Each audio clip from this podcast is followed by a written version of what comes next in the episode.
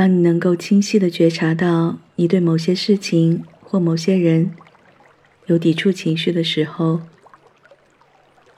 也许就是你再一次对自己设定的边界进行确认的时候，包括身体的边界或者意识的边界。欢迎来到今天的练习。今天的主题是抵触情绪。有可能你会觉得某些人或某些事打扰和占用了你的时间，或者你经常被要求做你不喜欢做的事情，接触不喜欢的人，又或者是事情的发展。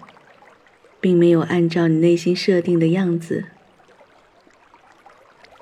你的内心抵触着现实的状况，你很可能想拖延一些时间，却又最终不得不去面对，或者你立刻就进入了一种战斗模式，进行对抗。只有当你对自己的界限有了非常清晰的认知时，你才会有能力更好的处理和面对这一些困境，抵触的情绪也会因此而消失。接下来，让我们开始今天的练习。你可以坐下来，或者躺下来，调整一下身体的姿势，尽量保持平稳，双肩向后微微打开。让我们做几次深呼吸，用鼻子。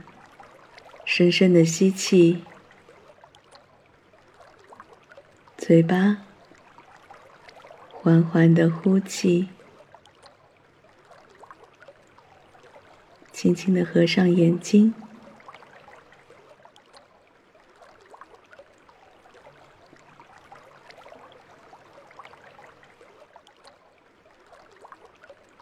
在开始今天的练习之前。我们需要回忆一件让自己有抵触情绪的事情，可以是早睡早起这些日常生活中的小事。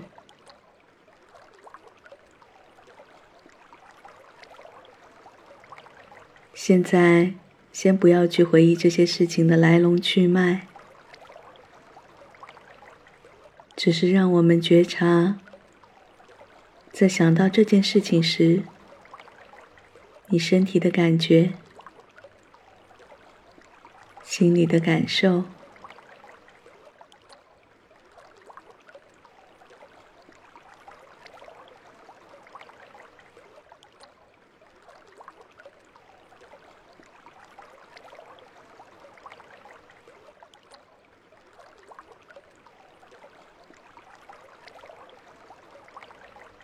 你可以觉察一下你的肩膀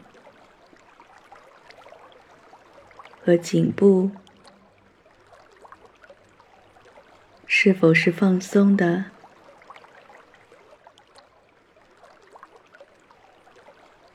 调整一下身体的姿势，保持脊背的自然挺直。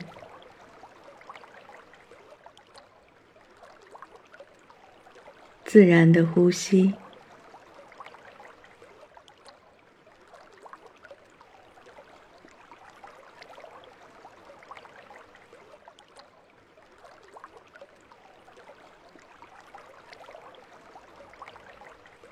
继续关注身体的反应。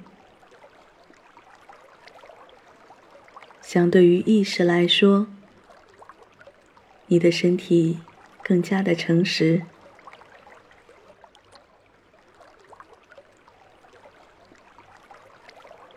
它时时刻刻记录了你所有的快乐和悲伤、恐惧和忧虑。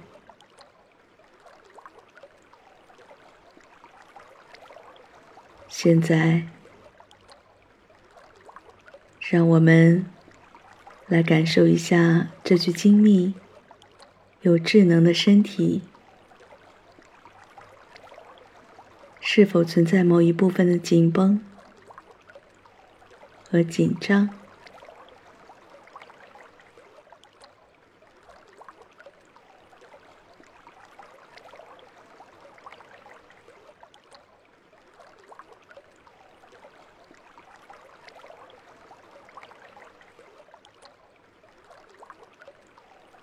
此时，让我们切换到意识的层面。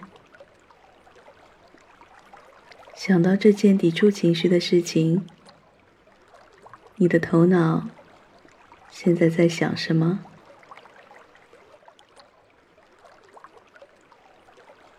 是想如何逃避，还是如何对抗？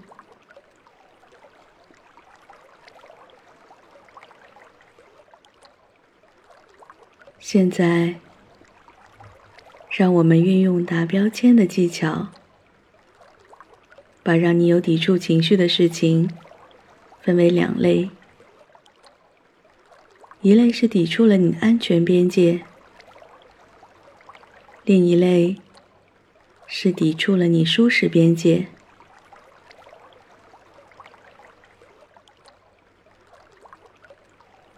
然后，我们可以把这件事情贴上一个标签。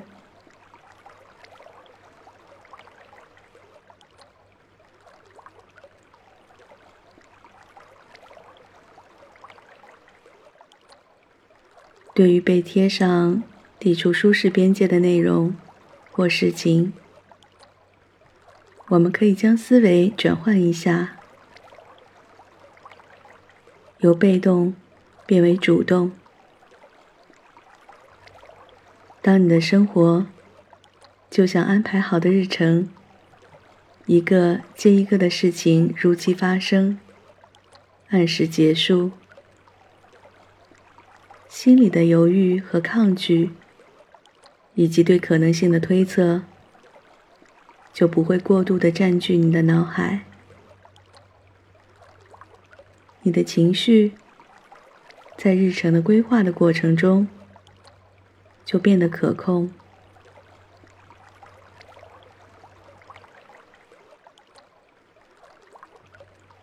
在结束今天的练习之前。让我们平静下来，再一次的觉察身体的姿势，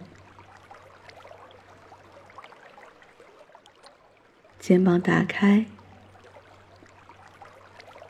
头部保持中正，用一次深呼吸来结束。